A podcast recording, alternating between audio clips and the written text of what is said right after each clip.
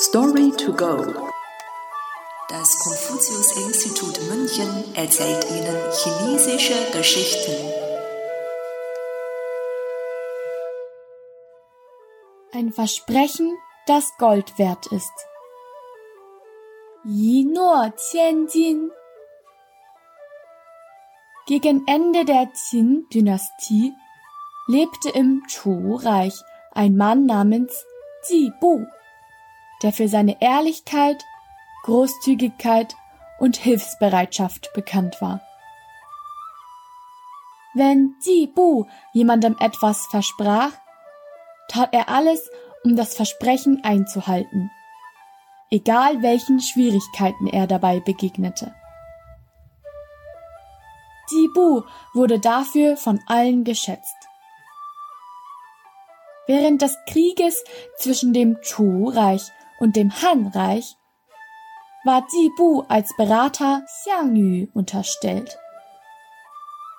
Dieser besiegte, nicht zuletzt durch Ji Bus Ratschläge, seinen Gegner Liu Bang aus dem Han-Reich. Einige Jahre später wurde Liu Bang, der immer noch einen tiefen Groll gegen Ji Bu hegte, zum Kaiser ernannt.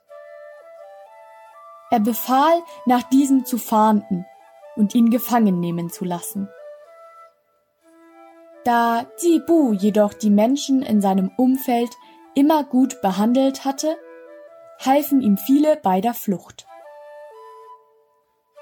Auf seiner Flucht gelangte Ji Bu als Lohnarbeiter zu der Familie Zhu in der Provinz Shandong die Familie Zhu wusste zwar, dass der Kaiser nach Ji Bu fahndete, nahm diesen aber trotzdem bei sich zu Hause auf. Sie wandte sich sogar an einen alten Freund des Kaisers, Xia Hou, und bat ihn darum, Liu Bang von Ji Bus Unschuld zu überzeugen. Zum Schluss wurde der Kaiser tatsächlich überzeugt und verzieh Sibu nicht nur, sondern machte ihn sogar zum Beamten.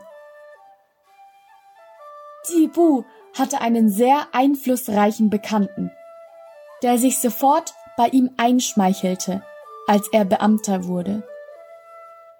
Ich habe gehört, dass überall im Chu-Reich gesagt wird, nicht einmal 2000 Goldtaler seien so viel wert wie dein Wort. Ji Bu war sehr glücklich, als er dies hörte. Er ließ den Bekannten einige Monate bei sich wohnen und gab ihm sogar großzügig Geschenke mit.